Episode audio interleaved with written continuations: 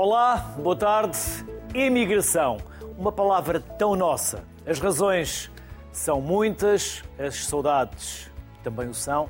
Por isso, todos os anos, com algumas exceções pandémicas, temos o regresso de quem um dia foi. Durante umas semanas, é como se nunca tivessem ido. Vivem, festejam, sonham tantas vezes com o que podia ter sido, outras vezes com o que ainda pode ser. E a vontade de regressar, essa também nunca viaja para muito longe. Por outro lado, a imigração é uma expressão comum para nós em Portugal. Passados diferentes, mas a mesma vontade de sonhar. Vamos tentar perceber hoje este vai e vem de e para Portugal. Por isso, vamos começar a conversa com Catarina Reis. Já percebemos porque é que a seguir começamos pela Catarina Reis. Catarina Reis Oliveira é diretora do Observatório das Migrações. Pedro Góis, sociólogo. Ana Martins, chefe de gabinete do ministro delegado francês do Comércio e presidente da Associação Cap Magellan. Boa tarde aos três. Obrigado pela simpatia. Catarina, eu começo por si porquê? Porque imigração e emigração. Nós sempre fomos um país de emigrantes, mas agora estamos a ficar também um país de imigrantes. É verdade. Uh, Portugal tornou-se um país de imigrantes uh, desde que o saldo migratório uh, ficou favorável, ficou positivo, e isso aconteceu desde meados da década de 90. Na década passada tivemos uma interrupção deste saldo migratório positivo, que se associou também ao efeito da crise económica e financeira que existiu, mas que foi recuperado e nos últimos anos voltámos a ter este saldo migratório tão positivo, tendo que a população estrangeira nos dois últimos anos atingiu valores inéditos acima de mais de meio milhão de residentes. Ah, o último ano já se aproxima muito dos 700 mil estrangeiros residentes, já representam mais de 7% da população ah, residente em Portugal. E de muitas nacionalidades, de muitas proveniências, Catarina. É verdade. Uh, inclusive, nos últimos anos temos aqui uma mudança na hierarquia das nacionalidades mais representadas. Uh, se no início do século tínhamos essencialmente uh, falantes de português, tínhamos os brasileiros, os cabo-verdianos, portanto os PALOP de uma maneira geral, como as comunidades mais representadas e a acompanhar também os ucranianos. na última década, e em especial nos últimos anos, tivemos aqui um grande aumento dos asiáticos, tanto dos chineses como dos indianos, mas também dos nacionais do Reino Unido. Tivemos aqui uh, no último ano a passarem para a segunda nacionalidade mais representada. Neste último ano já, já não, não são só, uh, portanto, ao lado de outros europeus que também aumentaram, uh, mas efetivamente vamos tendo aqui alguma dinâmica destas nacionalidades mais representadas. Pedro, a nossa história hum, esteve sempre ligada à imigração sempre fomos um país de imigrantes. Nem sempre é, é assim tão grave que hum, tenhamos pessoas a saírem do país. O que é importante é que elas depois regressem. Ou mesmo que não regressem, elas continuam a ser importantes, importantes para o país. Há diferentes dimensões que a imigração nos confere, eh, desde logo aquela que alimentou o país durante muitas gerações, as remessas, as remessas financeiras em primeiro lugar, mas também outras remessas sociais e culturais que, mesmo estando fora e não regressando, eh, trouxeram eh, a Portugal e Portugal aprendeu a partilhar com o país de destino destes migrantes eh, todas estas variáveis que fazem de Portugal um país de emigração, como, como foi dito pelo Luís, de, de uma imigração já com um passado bastante grande, mas também com um presente. É preciso não esquecer que continuamos a ser um país em que continua a sair muita gente, é verdade que há muita gente a entrar e, portanto, o nosso saldo migratório é hoje positivo, mas há muita gente que continua a sair e que faz falta ao país nas suas diferentes dimensões e conseguimos já perceber isso no nosso dia a dia, quando já há várias profissões que começam a estar em falta uh, no nosso mercado de trabalho, sendo o resultado das últimas vagas de migração que começaram já neste milénio. Pedro, e se não regressarem, é importante que, criando essas redes, não percam esta ligação ao país de origem. Ou pelo menos ao país dos seus pais. Porque alguns já são da terceira geração. Claro, é muito importante. Isso, isso tende a acontecer. Eles muitas vezes vêm de férias, mas muitas vezes vêm de férias com os seus amigos de outros países e, portanto, trazem turistas para, para o país. Eh, sempre que estão fora, são embaixadores de Portugal nos bairros onde estão, nas escolas onde, onde estão, e nós conseguimos ver isso quando um jogo da seleção nacional ou de qualquer desporto ocorre no estrangeiro e olhamos para as bancadas e ficamos sempre surpreendidos por, por haver portugueses no mais recôndito local do mundo. Há sempre portugueses a apoiar o seu país, segunda geração, por vezes até terceira geração, e no caso das migrações uh, do, do início do século passado, até quartas gerações. Esta visita que o Presidente da República fez agora à Califórnia mostra-nos estes vínculos que já vão muito longe e que mesmo assim conseguem agarrar estas pessoas a uma cultura forte como a nossa, por via de alguns, algumas dimensões, às vezes muito pouco tradicionais, como a gastronomia ou a música, mas que continuam a fazer da cultura portuguesa a sua casa e nós queremos que isso continue a acontecer. Ana, Ana Martins, antes de lhe perguntar um, o que é esta associação, a CAP Magellan, um, Cabo Magalhães, certo? É isso. Cabo Magalhães. Um, Conte-nos tudo, Ana, porque a Ana tem uma história que eu julgo que é interessante ouvi-la na primeira pessoa. É sim, uh, portanto, bom dia a todos e obrigada pelo convite. Uh, estou muito feliz por poder trocar sobre esse assunto, que de facto é um assunto que nos toca aqui no dia a dia. Eu não sou imigrante, eu sou lusodescendente, portanto, os meus pais e os meus avós já eram imigrantes, uh, saíram de Portugal e vieram para a França, portanto, estamos aqui radicados em Paris há quase três gerações, pelo que é da, da minha família Martins, e portanto eh, concordo completamente com o que foi dito eh, pelo Pedro sobre o facto de haver, uh, de geração em geração, essa vontade de passar justamente um amor à pátria com uh, umas rotinas anuais, às vezes bianuais, às vezes trianuais, de voltar a Portugal, de ver a família também, que muita parte, para, para a maior parte dela ficou. Eh, em Portugal e, portanto, é essa ligação muito forte para quem vive no estrangeiro. Eh, a associação, ela nasceu justamente na cabeça de alguns dos descendentes que tinham como ideia de promover outra coisa a não ser folclore, futebol, embora adoramos folclore e futebol, haver outra coisa também na paisagem associativa franco-portuguesa, daí também a ideia de ajudar, nomeadamente, com o Departamento de Estágios e Emprego, eh, que tem como objetivo justamente de ajudar os jovens lusófonos, lusodescendentes, mas também a nova geração de portugueses que está chegando cada dia, ehm, a encontrar eh, trabalho em França essa problemática é, é interessante porque uh, o que noto no meu dia a dia e aqui no, em termos de perfis das pessoas que nós recebemos aqui na associação todos os dias é que na, na época dos meus pais ou dos, dos meus avós que, que trabalhavam, trabalhavam em, em, nas obras, por exemplo, em, em trabalhos menos qualificados, um, eu estou a ver cada vez mais uh, pessoas a chegar de Portugal um, já nos anos 2000, entre 2008 e 2014 houve aquela fase em que havia muitos perfis diferentes, nomeadamente menos qualificados, que saíam um pouco desesperados à procura de uma vida melhor. Mas hoje, hoje em dia vejo muitos, muitos jovens qualificados à procura de uma, de uma vida melhor e também a julgar sobre o níveis de salários. Estou, por exemplo, a pensar em muitos jovens dentistas portugueses que estou a ver chegar em Paris à procura de instalações um, para instalar o, o, gabinete em França, porque já há justamente uma procura de, de uma do melhor, melhor salário também e, e, portanto os jogos aqui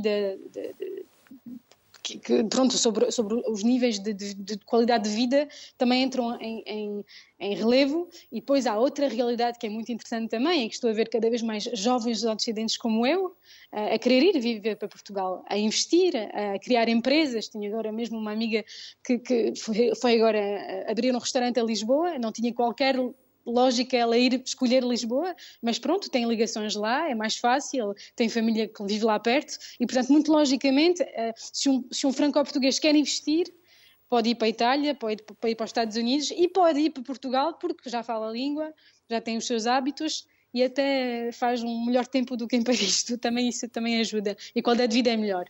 Portanto, há essa, essas duas realidades muito diferentes de estar a acolher sempre uh, os que continuam a chegar e também estar a ajudar os que procuram voltar a Portugal ou ir para Portugal.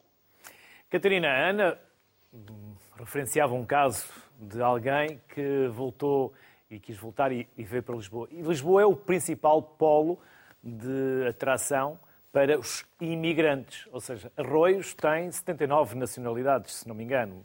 É uma freguesia de Lisboa. Porquê é que Lisboa é o principal polo de atração para os imigrantes? Um, Lisboa continua, de facto, e de uma maneira geral, os centros urbanos continuam a, a ser os principais destinos da imigração portuguesa. Uh, o, e, e, portanto, isto é uma, um, acaba por ser as redes sociais que explicam também, em parte, esta continuidade uh, da relação com Lisboa e, e o sentido urbano de, de, dos setores económicos que uh, mais dependem do, da população estrangeira, mas alertar que, de facto, nos últimos anos temos tido aqui uma dinâmica que não concentra só a realidade só em Lisboa. aumentou, de alguma forma, por exemplo, e é importante realçar isto, o impacto da população uh, imigrante em noutros conselhos de Portugal. Se nós atendermos não a, a esta distribuição uh, do universo dos tais perto de 700 mil por município, uh, em que de facto os municípios da área metropolitana de Lisboa se destacam neste universo, portanto dos 700 mil a, concentração está nestes municípios da área metropolitana de Lisboa, se não considerarmos este indicador, mas antes o peso que tem esta população no total de residentes de cada município, então começam a surgir em destaque os municípios algarvios. Um, e, portanto, dar, dar esta nota também que não é sempre os municípios que nós estamos à espera que teriam, no fundo, o maior impacto da imigração, uh, que uh, são, de facto, a área metropolitana de Lisboa. Aí perdem importância. Temos municípios algarvios onde a população imigrante já representa mais de 30% dos residentes. E, portanto, perceber que há efetivamente uh, também esta dispersão pelo território nacional. Portanto, já não estão só na área metropolitana de Lisboa, como acontecia efetivamente há cerca de duas décadas atrás, havia quase esta exclusividade da concentração uh, uh, na área metropolitana de Lisboa. Uh, cada vez mais há esta distribuição pelo território nacional. Mas mais para sul, Catarina. E Algarve porquê? Porque há mais oportunidades de, de emprego, porque já estão essas comunidades estabelecidas e a rede consegue acolhê-los e uh, proporcionar-lhes também uma possibilidade de emprego? Eu acho que é muito importante perceber uh, os setores económicos em que a população imigrante tem mais contribuído para a dinâmica uh, da economia uh, portuguesa e, portanto, há cada vez mais esta ligação, não apenas à agricultura, temos alguns municípios também do Alentejo que têm também acolhido e, e, assumem maior impacto, são municípios que estão a, a, ficar, por um lado, desertificados de população nacional e a população imigrante, quando chega, acaba por responder às necessidades de mão de obra que têm esses territórios, mas mas por outro lado temos também esta ligação aos serviços, a, a, no fundo à restauração, a, a, atividades que estão ligadas ao turismo e, portanto, assumem quase esta dinâmica sazonal em que uh, os trabalhadores imigrantes também vão para o Algarve para responder a, algumas dessas atividades. Pedro, a União Europeia é uma união política, económica, uh, e a Europa precisa de imigrantes. Como é que tem sido esta gestão dos imigrantes na Europa, que tanto deles necessita, e o que é que não está a correr assim tão bem que deveria melhorar? É uma pergunta difícil, porque não há assim tantas Ela coisas. Ela é muito aberta, pode ir para onde quiser, Pedro. Na verdade, eh, temos um problema de comunicação da importância das migrações. Eu acho que aí radica depois muitas das soluções que têm sido encontradas designadamente da solução errada, que é de fechar a porta a todos os que queiram vir para a Europa trabalhar. Esse é um erro que a Europa, por via de decisões políticas de alguns países, tem vindo a tomar nas últimas décadas e que contribui para hoje para uma falta de mão de obra generalizada na Europa em vários setores e uh, também em Portugal e pela dificuldade que nós hoje temos de encontrar dentro da Europa uma população que queira trabalhar em determinadas profissões, designadamente as profissões de entrada no mercado de trabalho, onde estão os uh, trabalhadores menos qualificados e mais jovens. Pedro, não deveria a Europa é, também identificar que tipo de imigrantes tem necessidades, até para que os possa receber com dignidade? Porque muitas das vezes recebemos os imigrantes e depois não lhes proporcionamos a dignidade mínima para eles poderem viver. Devia, com certeza, mas é preciso dizer desde logo que eh, as migrações não são um assunto, um tema que na Europa possa ser tomado pelo todo dos países. As migrações são ainda um tema nacional e nacionalizado nas políticas de cada país. E por isso cada um do país uh, atua de acordo com as, com as decisões do seu eleitorado ou do que pensa que o seu eleitorado está à espera. Exceto as migrações intra-europeias, as que ocorrem dentro da União Europeia, essas sim estão bem regulamentadas e bem legisladas, e é por isso que muitos portugueses migram para a França, para a Alemanha, para a Bélgica ou para o Luxemburgo, porque o podem fazer. Ao contrário, outros imigrantes que vêm do Brasil, por exemplo, dos poucos países onde têm a possibilidade de se legalizar é em Portugal, por isso migrarão primeiro para Portugal, já com esse desejo no horizonte de eh, migrarem depois para um outro país da Europa Central onde sejam melhor remunerados.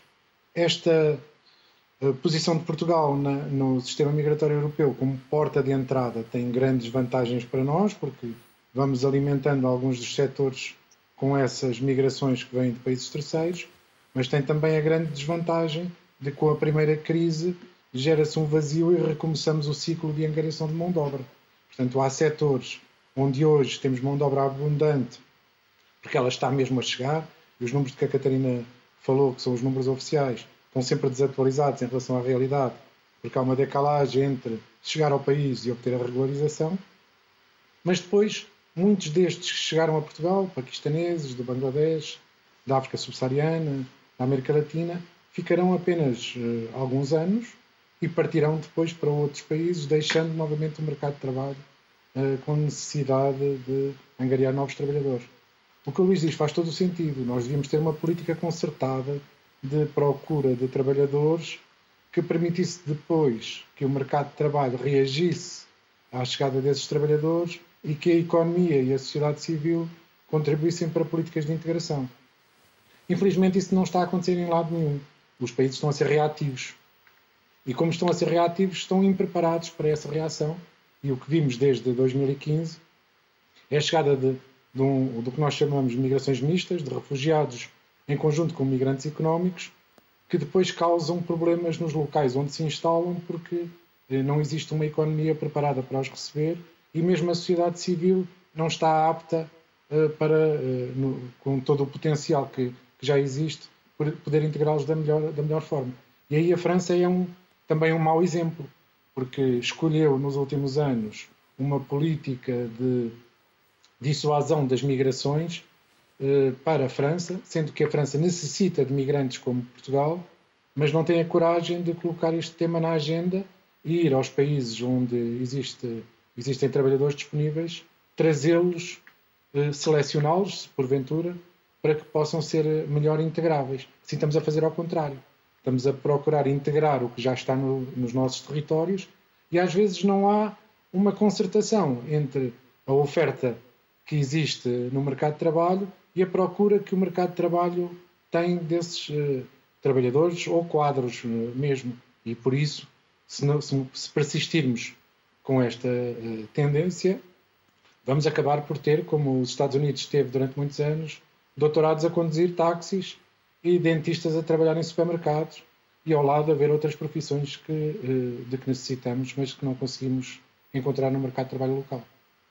Ana, como o Pedro referiu, França é um desses exemplos. A Ana está numa área ligada à governação. O que fazem vocês no vosso Ministério? Portanto, nós aqui estamos ligados uh, ao comércio exterior, à atratividade, mas também aos franceses do estrangeiro. E, portanto, há uma, uma às vezes um, uns paralelos que eu consigo fazer uh, no que é da diáspora francesa no mundo, uh, que é mesmo, está no nosso, no nosso portefeuille, como diz aqui, e, e, com a diáspora portuguesa. É uma coisa que eu, me parece similar, é que ninguém sai do país por prazer.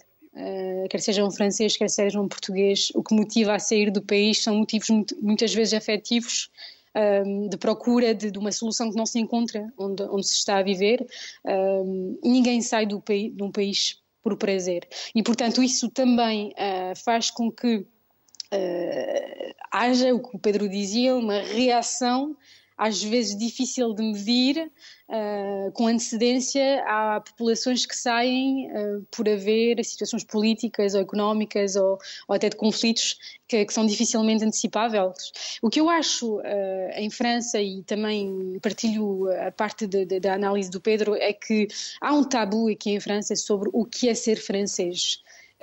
Eu tenho alguma sorte ser franco-português, uh, partilhamos a mesma religião, somos brancos, enfim, somos mais ou menos, temos as mesmas raízes. Um, ser franco-argelino ou franco-marroquino ou ter outras diferenças seria também uh, muito mais uh, difícil em França, porque há um tabu sobre o que é ser francês. É como se não se pudéssemos forçosamente ter dupla, uma dupla nacionalidade. É como se, se eu sendo franco-portuguesa não era tão francesa como um, um francês uh, de pur souche, como se diz aqui há um tabu acerca disso uh, e, e, é uma, de, uma, das reivindicações que a Associação tem já há alguns anos é que ponhamos esse assunto sobre a mesa e que assumíssemos mesmo de verdade que po podemos ter uma dupla cultura. Eu posso ser francesa, trabalhar num ministério francês e para o governo francês e da mesma maneira presidir uma associação de portugueses e ter uma, um amor gigante por Portugal e regressar a Portugal todos os anos, isso não faz de mim um traidor, uma traidora à pátria. Isso é uma ligação, é uma parte que, que é muito complicada em França, só em termos de de, de, de simbólica de, do que é ser imigrante em, em, França e também é por isso que, infelizmente, a extrema-direita faz disso o seu mel e, e, faz com que os nacionalismos e os reflexos identitários uh, continuem a crescer, infelizmente, neste país e na Europa de maneira geral. Um, o que eu acho uh, é que uh, cada um, e é, é, também o trabalho que nós fazemos aqui na associação, é tentar acompanhar no máximo quem chega uh, para explicar que não é assim tão simples chegar à França. Vimos a França muitas vezes, Paris como um Eldorado. Um, um país que nos vai acolher de, mãos a, de mão aberta, não é assim tão simples. E é cada vez mais complicado, por assim dizer, porque os códigos são diferentes, porque a língua é difícil, porque um, as equivalências também não são as mesmas e, e, há uma, uma mentalidade francesa que é particular e que necessita uma adaptação muito forte, porque os franceses são às vezes complicados e, portanto, nós também estamos aqui para dar aquelas dicas um, para fazer com que eles consigam o mais rapidamente possível possível integrar uh, na sociedade, fazer um currículo à francesa, fazer uma carta de motivação à francesa, ter expressões uh, que não são as que são utilizadas em, em Portugal, não, não, chamamos doutor a ninguém, aqui em França há dicas diferentes, até seria mal visto uh, chamar alguém doutor, por exemplo. Há aqui uns, umas dicas quase do dia a dia a ter e que nós tentamos uh, inculcar, dar uh, com muita pedagogia uh, a quem chega à França.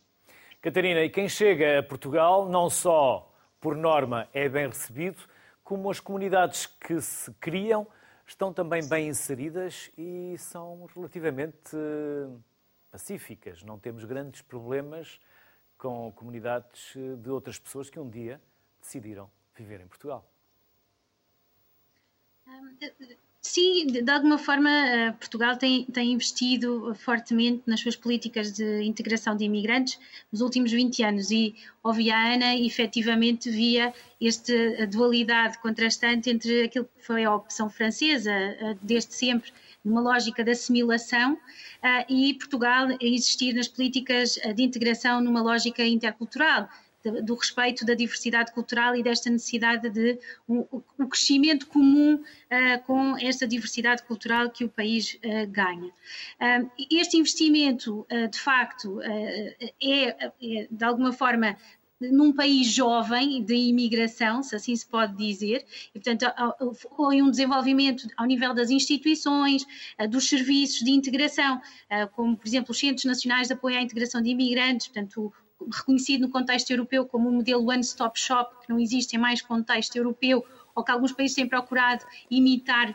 Portugal. E, portanto, este reconhecimento tem existido, por exemplo, uh, num índice que existe no contexto europeu, que é o Índice das Políticas de Integração, o MyPEX, uh, que monitoriza, no fundo, uh, comparativamente as políticas de integração e tem colocado Portugal, desde 2007, como o segundo país da União Europeia com melhores políticas de integração de imigrantes.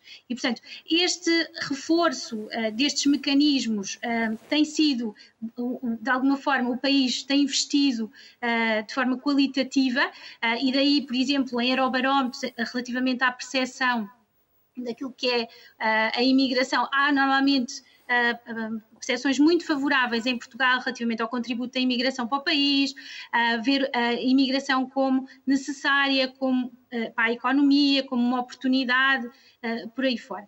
E, portanto, há efetivamente eh, aqui, quando se compara com estes países, outros países da União Europeia, como, como estava a Ana a detalhar mais o caso francês, há efetivamente grandes contrastes falar também um bocadinho uh, daquilo que foi o investimento de Portugal desde 2006 nas políticas de acesso à nacionalidade portuguesa, um, ehm, em que, efetivamente, uh, no contexto mundial, tanto em termos de um processo de integração de imigrantes, normalmente era visto como o último patamar de integração, portanto, o acesso à nacionalidade.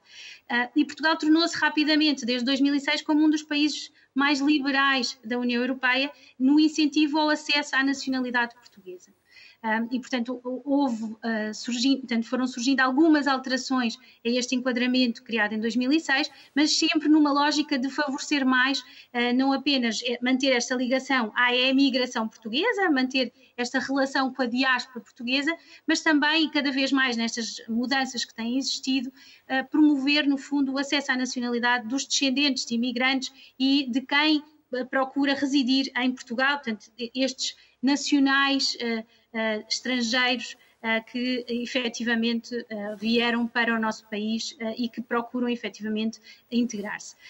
e, portanto, há aqui uma mudança clara nos últimos 20 anos desta leitura do contributo que a imigração pode dar e deste reconhecimento fundamental das políticas de integração. Queria, no entanto, realçar que um, Portugal tem esta opção, de alguma forma, que os vários governos têm partilhado, independentemente da orientação política, têm partilhado efetivamente este reconhecimento do investimento eh, fundamental nas políticas de integração de imigrantes, mas que eh, atende também àquilo que é a realidade portuguesa específica. Somos um dos países mais envelhecidos da Europa.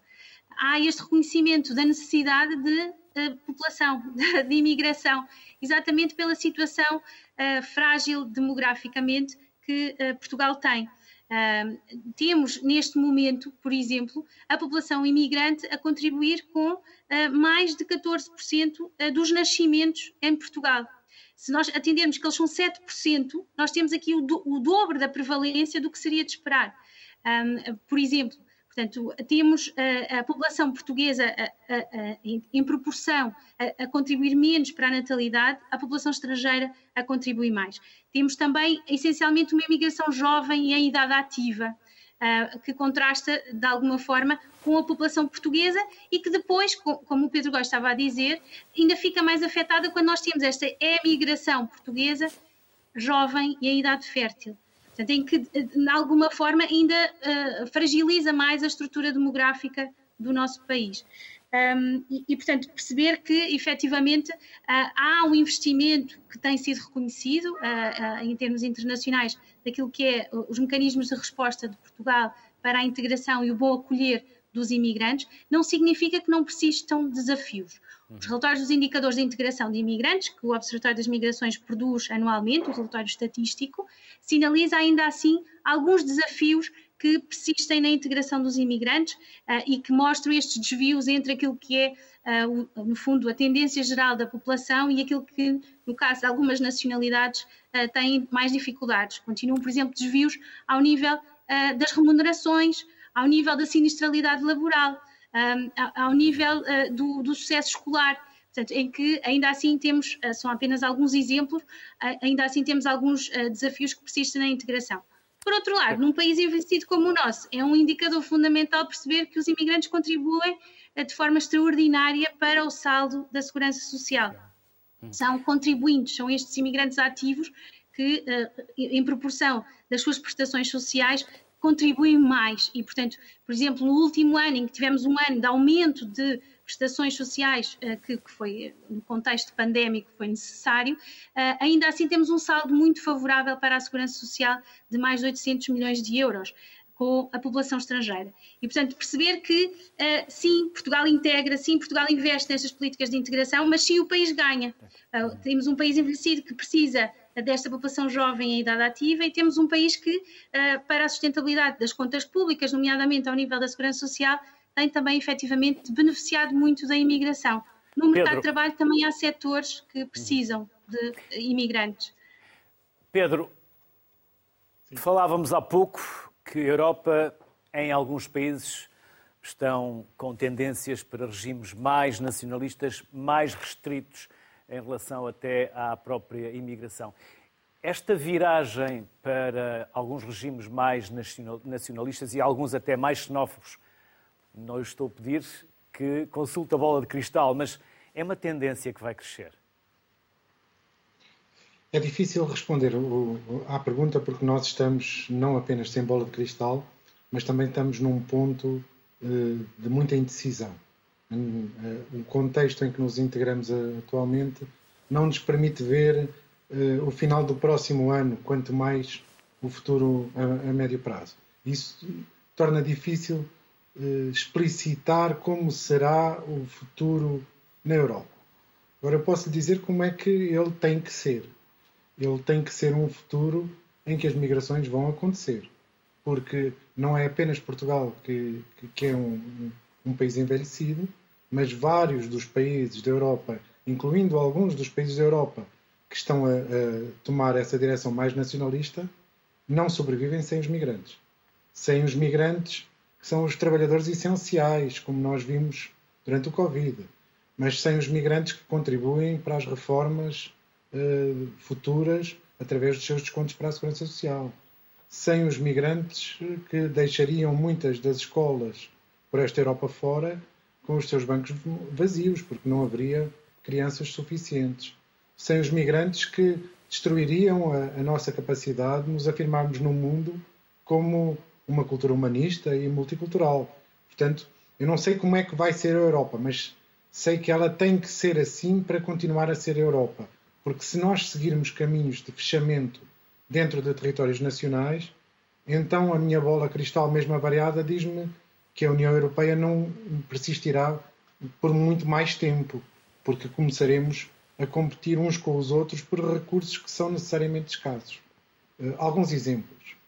O Portugal tem alguma necessidade de profissionais em algumas profissões muito específicas, por exemplo, de médicos, mas a Alemanha também tem. Só que a Alemanha remunera 3, 4, 5 vezes acima dos salários que são pagos em Portugal. Portanto, se a Alemanha deixar de aceitar uh, imigrantes de países terceiros e começar a vir a Portugal, Portugal ficará sem profissionais de algumas áreas. Como e isto já está a acontecer. Já está a acontecer em algumas, em algumas áreas. Atenção, isto já acontece em algumas áreas, se calhar menos visíveis uh, socialmente, mas já temos dificuldade em encontrar mão de obra na construção civil, em encontrar eletricistas, canalizadores. Mesmo médicos e enfermeiros.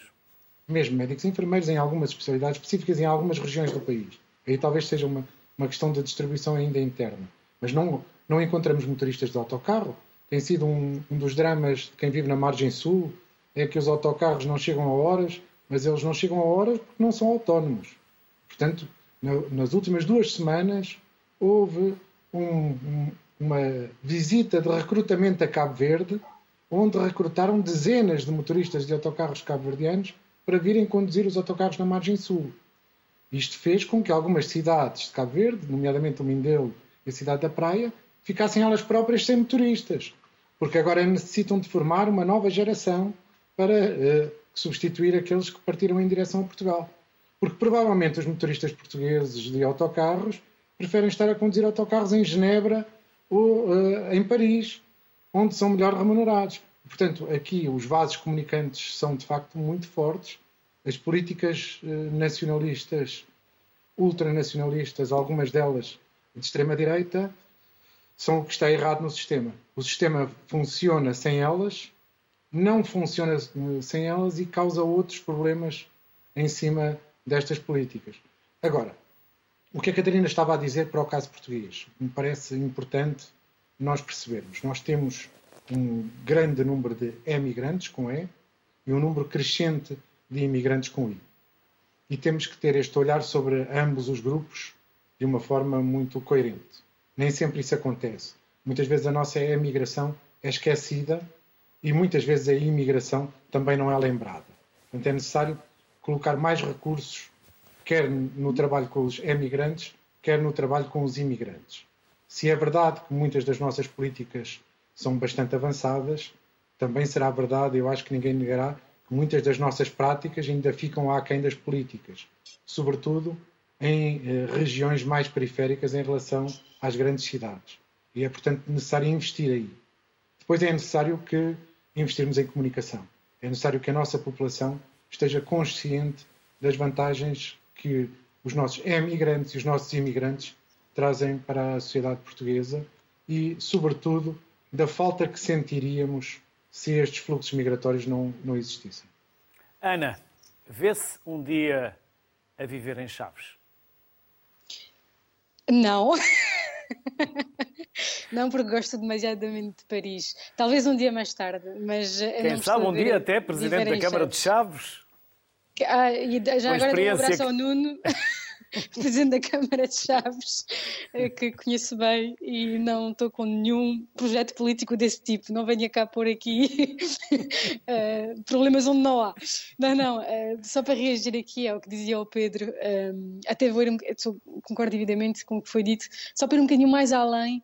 Um, falaram em, em, em, ter políticas que possam fazer com que os imigrantes sejam economicamente uh, protegidos ou que possam inserir-se um, profissionalmente no país. Eu tenho um sonho cá em França, é que não só os portugueses que chegam, os descendentes que já estão cá, possam ter condições económicas para viver bem, mas também com que o meu sonho, o meu ideal seria que não, essa imigração não seja só assumida, não, se, não seja só tolerada, seja também assumida. Porque, de facto, o sentimento aqui é que a comunidade portuguesa é tolerada, é discreta, é humilde, é trabalhadora, não faz barulho. Uh, eu estou cada vez com mais vontade de fazer barulho, porque já não sou como aquelas gerações anteriores dos meus pais, que pronto, era, era preciso assimilar-se, era preciso ser, uh, entrar no molde e, portanto, não era preciso fazer barulho. Hoje, já, já os, os outros como eu, já ocupamos postos, em, em, às vezes, de responsabilidade em todas as áreas. E a vontade de dizer ao governo português, já que falamos em investimento, como é que está, como é que é possível termos chegado a esse ponto do, do, ensino da língua portuguesa em França, por exemplo? Como é que é possível em França só termos 80 mil, mais ou menos, alunos a, a, aprender o português, enquanto que temos 2 milhões e meio a falar o espanhol, a aprender o espanhol? Como é que nós chegamos a um, um tal desequilíbrio? Porquê? Porque, de uma parte, os, as elites portuguesas deixaram fazer a situação, deixaram, não, não, não insistiram, às vezes o que eu, o que eu constato é que às vezes, às vezes a posição de Portugal uh, relativamente à França é uma posição de pequeno irmão, de irmão mais novo, não há aquele rapport de force, aquela pronto, aquela vontade de ir mesmo ao combate para ir buscar, para ir negociar aberturas de aulas portuguesas, por exemplo. E porquê é que eu digo isso? Porque se não houver língua, portuguesa, eu falo, consigo falar mais ou menos, mas se um dia, dia, tiver filhos que o meu marido não for português, como é que eu vou passar isso aos meus filhos? Uh, nós costumamos dizer que Portugal é a solução, é o que eu digo sempre. Mas a diáspora também tem que ser uma solução para Portugal. Eh, porque se não investirmos, nomeadamente na língua, mas não só, mas nomeadamente na língua, esse fio condutor de geração em geração vai acabar por uh, derreter, uh, porque não haverá aquela alimentação necessária da língua, mas não só, para fazer com que essa cultura, esse amor pelo país seja veiculado. Uh, portanto, sim, é uma alerta muito grande que tentamos fazer regularmente uh, uh, com os diferentes governos. A Associação já tem 30 anos e já, já estou de, implicada na Capimagirão há 10 anos e tenho o sentimento de, de, repetir muito essas frases, uh, mas a ideia mesmo é essa, é, é, é, vou dar só um exemplo muito específico, muito característico do facto de nós sermos esquecidos muitas vezes. Uh, durante o Euro 2016 uh, eh, houve um, um da seleção que mencionava não somos 11, somos 11 milhões. Somos 11 milhões em Portugal continental mas quando contamos a diáspora toda, que torce que nem imaginem, e Por nem vezes mais ainda. em França. Por vezes mais ainda. Nem, Sente ainda mais o que é, que é ser português. É, nem falo do Euro 2016 que foi aqui em França e que me deu dores de cabeça, mas o facto é que não estávamos nem sequer na, na, no bus, nem sequer, nem sequer tinham pensado em nós. Percebi que era um, um, jogo entre as palavras de 11 e 11 milhões, percebi bem, 11 no terreno, 11 milhões a, a torcer pela seleção. Mas bom, são coisas são coisas um pouco, irei dizer, simbólicas, em que não sentimos sempre, sentimos-nos às vezes esquecidos por Portugal, Diana, isso não é E deixou-nos é aqui, deixou aqui uh, a ideia para recuperarmos, porque já há algum tempo que fizemos o tema português, o ensino português no mundo, vamos recuperá-lo. A Ana deixou aqui esta informação que me tocou certamente. 80 mil alunos a estudarem português em França e 2 milhões e meio a estudarem espanhol a castelhano. espanhol. É, é, e é por aí que vamos fazer o próximo programa. Voltaremos, voltaremos a falar com a Ana. Ana Martins, muito obrigado. Pedro Góis, obrigado, um enorme obrigado também. Igualmente à Catarina Reis Oliveira pelos contributos que nos deixarem pela simpatia que tiveram em estar connosco. Com as maiores felicidades. Até uma próxima. Obrigado. obrigado. Um abraço a todos. Vamos agora falar com quem recebe milhares por ano, cheios de saudades. Luís Albuquerque, que é presidente da Câmara Municipal de Ourém, e a Dulce Mateus, que é presidente da Junta de Freguesia de Espite, no município de Ourém. Luís, obrigado. Vou começar por si. Porque é que o vosso Conselho é um Conselho histórico de imigração? Boa tarde. Olha, um, o nosso Conselho é um Conselho que desde há muitos anos tem um forte pendor de imigração. Nos anos 70, quando havia muitas dificuldades, o Conselho de Arém, que estava aqui situado no interior, bem a norte do, da sede de Santarém, houve milhares de pessoas que saíram do nosso país para todo o mundo, especial para a França, e obviamente o Conselho nessa altura ficou muito desertificado. Posteriormente, e depois eh, em 2013 também, porque o nosso conselho também é um conselho que tem um, pendor, um grande pendor industrial, um grande pendor empresarial, e por força da, da crise que se sentiu em 2013 no país todo, uh, em Portugal, uh, aqui também em Oran isso também se fez sentir de forma muito evidente, nomeadamente nas zonas mais a norte do nosso conselho, e aí também houve um grande êxodo de pessoas para o estrangeiro, para a França essencialmente. E por isso hum, é, uma, é, é muito antigo esta, este pendor de imigratório que existe, que obviamente quando é durante o mês de agosto, especialmente durante o mês de agosto, costumamos dizer que a nossa população quase que duplica em relação aos meses normais. Estes são, hum, sem dúvida, hum, os dois momentos importantes e decisivos para que esta situação de imigração tenha acontecido e para que Orem tenha um grande uma, uma forte presença uh, na diáspora portuguesa, na imigração do mundo inteiro. Dulce, e como foi este verão em Espite? Boa tarde. Uh, o verão em Espite, uh, como eu costumo dizer, é o Algarve no mês de agosto. De facto, é uma alegria, uh, porque há muita gente, acaba também por dar outra dinâmica, quer ao comércio, quer a, a quem reside. Uh, foi um ano em que houve muitas pessoas que já não vinham há algum tempo derivado à pandemia e que este ano regressaram. Uh, a própria população também se organiza de forma a fazer uma agenda cultural bastante diversificada e, e é uma alegria os meses de verão em Spite, porque encontramos amigos, uh, as famílias também se reencontram e, e, é algo que nos dá muito prazer uh, a mim enquanto Presidente Junto e a todos nós enquanto comunidade. Luís, qual tem sido a vossa estratégia para se manterem próximos destas comunidades que um dia decidiram partir, mas que quase todos os anos gostam e amam voltar? E se têm estratégias para um dia os fazer regressar definitivamente? Sim, nós, nós eh, felizmente eh, nos últimos anos temos sentido que muitos daqueles que saíram, nomeadamente em 2013, estão a regressar. Os de, dos anos 70 é mais difícil porque, entretanto, formaram família, constituíram família, os filhos casaram com, com, com, francês ou com inglês ou com quer que seja, e é mais difícil poderem regressar e vêm só esporadicamente, nomeadamente durante o mês de agosto. Agora, sentimos que há muita gente, e também gente da minha geração, que está a regressar a Portugal e em especial ao nosso Conselho. Hoje isso é um facto, vemos investimentos de gente que saiu, que hoje está aqui a instalar-se, mas também vemos gente que também saiu aqui porque na altura não tinha oportunidade de emprego e que hoje está outra vez a regressar e a sentir que há essa vontade e há essa oportunidade de emprego e também de empreendedorismo no nosso Conselho. Nós todos os anos procuramos acolher da melhor forma todos aqueles que nos ajudam, em especial os nossos imigrantes, porque gostamos muito de os ter cá, porque eles são nossos, são da nossa terra, são do nosso Conselho e obviamente temos que sempre procurar estimulá-los a que possam um dia regressar, mas quando regressam procuramos, nós temos aqui uma festa, todos os anos organizamos aqui uma festa do imigrante, que este ano foi um verdadeiro sucesso com milhares e milhares de pessoas, também um pouco derivado do facto, como a Presidente do Despito já disse, durante os últimos dois anos não ser possível, não ter sido possível eles terem vindo a Portugal e este ano notou-se muito, todos eles estavam ávidos de reencontros, ávidos de os ver outra vez e nós também de os ver a eles por isso foi uma festa muito grande, não só esta do imigrante, mas como todas as festas que são habitualmente organizadas no nosso Conselho e que este ano tiveram efetivamente uma grande, mas mesmo muita participação e só enche-nos de satisfação.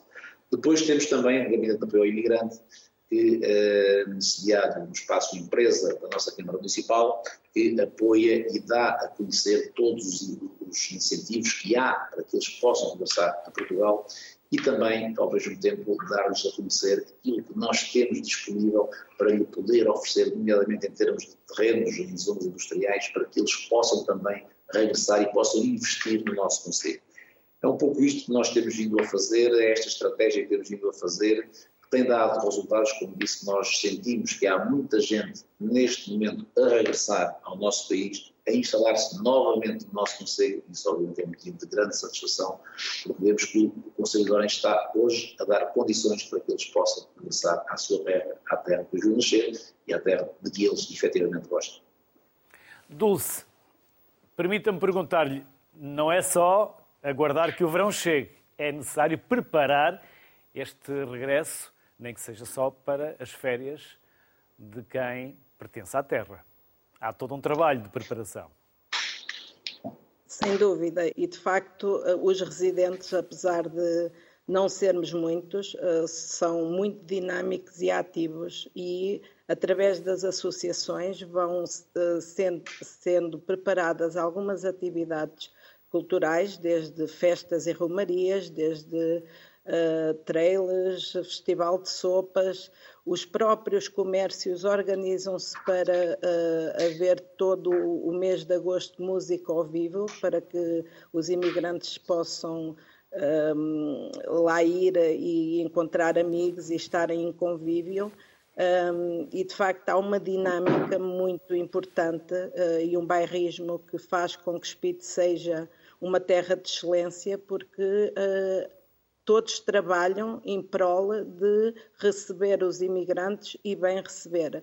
Uh, e algo curioso é que os próprios imigrantes trazem amigos, uh, às vezes não portugueses, de outras nacionalidades, para virem cá passar os meses de verão. Uh, e de facto isso enche-nos de orgulho, até porque, como disse o Sr. Presidente, também estamos a sentir o regresso de alguns imigrantes jovens, uh, talvez porque a pandemia também contribuiu para a mudança de mentalidades e, de facto, educar uma criança numa freguesia como Espite é algo uh, que é de, de, valorizar, porque faz a diferença na vida das mesmas, e nós temos todas as condições para que possamos uh, contribuir para que a educação da criança ainda seja algo familiar, algo em que cada criança é uma criança e eu noto que há muitas famílias, temos pelo menos sete famílias de, de, pessoas que os pais foram imigrantes e que os filhos já estavam lá e que regressaram à, à freguesia de Espite e que agora estão cá a residir e, e de facto estão muito contentes porque Espite, um, em termos de, de bem receber, uh, tem, é uma mais-valia. Luís Albuquerque, Dulce Mateus, ambos, um enorme obrigado pela simpatia que tiveram e desejar-vos as maiores felicidades para vocês e para as obrigado, vossas eu. comunidades. Até uma próxima. Obrigado. Saúde. Obrigado pela simpatia. Obrigado, obrigado. Até uma próxima. Obrigado. Obrigada. Paula Nogueira é vereadora da Câmara Municipal de Faf e há fafenses por todo o mundo e com Faf ninguém fanfe. Paula, boa tarde. Muito boa tarde, é verdade. Confirmo. Confirmo. É uma terra que sabe bem receber e há fafenses por todo o mundo, como eu há pouco dizia. E é uma terra que eu conheço bem. Muito bem, sim, eh, de facto. E nós estamos empenhados em, em saber quantos somos e, e, em que cantinhos do mundo é que nos espalhamos eh, e nos encontramos. E estão por todo o mundo. Conseguem ter números uh, já? Uh, não, ainda, ainda estamos a iniciar a campanha que começou uh, no, final de julho, início de agosto, aproveitando a presença dos nossos imigrantes em férias na cidade e, portanto, ainda é muito prematuro. Já temos algumas respostas, bastantes até, mas, enfim, isto é só uma primeira fase da, da, da campanha. Ah, o importante é que as pessoas se envolvam e correspondam e vão respondendo às poucas perguntas, mas muito concretas, que estamos a, a colocar. Eh, no fundo, nós só queremos saber mesmo é quantos somos, onde estamos e o que estamos a fazer. E perceber a dimensão da nossa diáspora, porque sendo um território de, de imigrantes e de migrações, é importante neste momento percebermos eh, de facto qual é a expressão desta e a dimensão desta, desta comunidade que se estende pelos quatro cantos do mundo. Sabemos que tem de facto um peso forte a comunidade de fafenses em, em França, no Luxemburgo, na Suíça, na Alemanha Uh, e também no Brasil, de facto, uh, o primeiro ponto de, de, paragem para os nossos eh, imigrantes foi o Brasil, uh, mas sabemos e temos conhecimento de, de, pessoas que vivem no Oriente, no Médio Oriente, em África, na América do Sul, na América do Norte, no Canadá. Portanto, queremos mesmo é descobrir onde estão os nossos fafenses para perceber, de facto, esta dimensão uh, enorme de, FAF. E onde está o Museu das Migrações, e em FAF? O Museu das Migrações uh, está neste momento instalado na conhecida Casa uh, da Cultura, ou Casa do Santo. E, e, portanto, neste momento, ainda com a configuração de um museu mais convencional, mais tradicional, como sabe, eh, é um museu reconhecido pela Unesco, eh, integramos também a AEMI, a Associação Europeia de Instituições de Migração, que de resto esteve ainda esta semana eh, connosco a realizar o seu 32º encontro ou conferência europeia, numa jornada de trabalho em que o Museu das Migrações teve de facto um papel fundamental. Ah, mas dizia eu que, ah, ah, portanto, para já o nosso museu ainda tem esta vertente mais convencional, mas estamos a envidar esforços em torno de um projeto de digitalização, um pouco também correspondendo aos desafios da própria Secretaria de Estado das Comunidades, e a ideia é transformar este museu num espaço de acesso global, mais digital, mais imersivo e onde todos possam beber alguma informação, mas também conhecimento e história sobre uh, estes processos de migração que a todos nos diz tanto. Paula, muito obrigado por ter vindo à sociedade civil e a quem nos acompanha. E se um dia passar por FAF, e se puder e se tiver tempo para isso, é dar um mergulho na praia fluvial da Queimadela, ou então comer uns corações de Nutella que são muito bons e em Faf. É só sair da autostrada e, e deliciarem-se. Também com... temos a vitela assada, essa sim, a nossa, a nossa coroa de glória gastronómica. E agora que estamos a celebrar o festival da, da vitela assada até ao final da semana, estão todos convidados. Também se arranjam uns docinhos de gema, bem melhores do que os croissants, garanto-lhe. e também tem um presidente da Câmara, o presidente Antero, que para além de um amigo é também alguém que sabe bem receber e que sabe muito bem promover também o vosso Conselho. Obrigado, Paula. Muito obrigada. Felicidades. Muito obrigada. Próxima. Felicidades a todos. Obrigado. Terminamos com um exemplo de sucesso a vários níveis. Isabel e Rui Esteves, ex-imigrantes portugueses que regressaram para ajudar a terra. Olá, boa tarde. Muito boa tarde. É, desde já queria agradecer à RTP e à população pelo convite e é sempre bom ver programas uma necessidade de saber para podermos trocar ideias e expor a nossa Para começar, Isabel e Rui, onde se conheceram? Conhecemos em Genebra, na Suíça, em 2001, que passou de Rasmus de Mursa e a Isabel é de Viseu, Vila Nova de Paiva. E foi da Suíça que nos conhecemos, éramos jovens imigrantes e pronto, desde que a gente se conheceu, uh, estamos a fazer a nossa vida, a nossa percurso, até chegarmos a estamos hoje. Isabel, quantos anos estiveram na Suíça? Eu estive lá 26 anos. E quando pensaram regressar? Pensamos a regressar em 2020 ah, porque a, nossa filha sempre gostou muito de vir ah, para Portugal de férias e ah, depois decidiu vir para Portugal de vez. Ainda tentamos deixá-la vir sem nós, mas depois as saudades eram muitas e tomamos a decisão de, de voltar para Portugal, para estar perto da nossa filha, para começar uma nova vida aqui em Portugal, que é o nosso país. Sempre gostamos muito e sempre víamos de férias quando podíamos. Rui, e o que fazem atualmente? Investiram?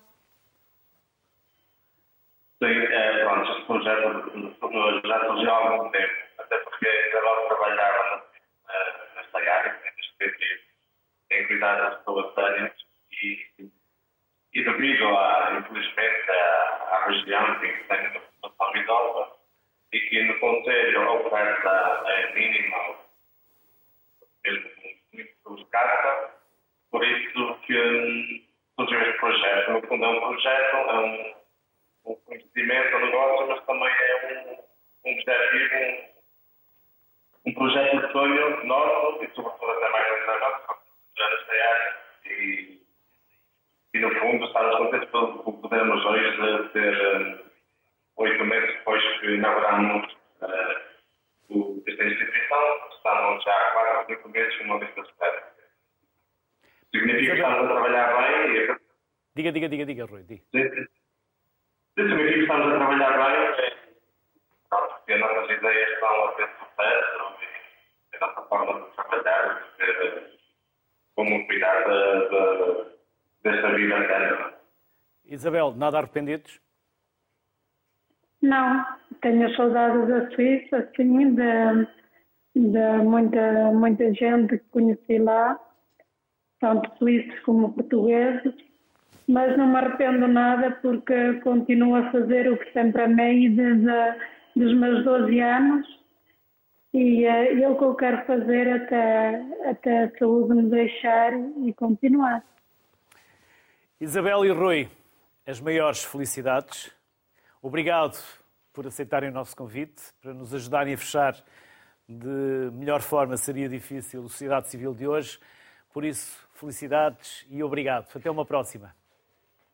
Muito obrigado. Agradecemos e só queria agradecer mais uma vez, tem feito, não, pudermos estar em direto. Uh, e esperamos que, só, só faça um pedido rápido, é que o nosso país, o nosso governo, neste caso, que, e faça um esforço para os imigrantes que estão estrangeiros, porque mesmo, mesmo os jovens da nossa idade, com 40 anos, eh, que nós estivemos lá e sabemos que, que muitos jovens querem regressar ao nosso país.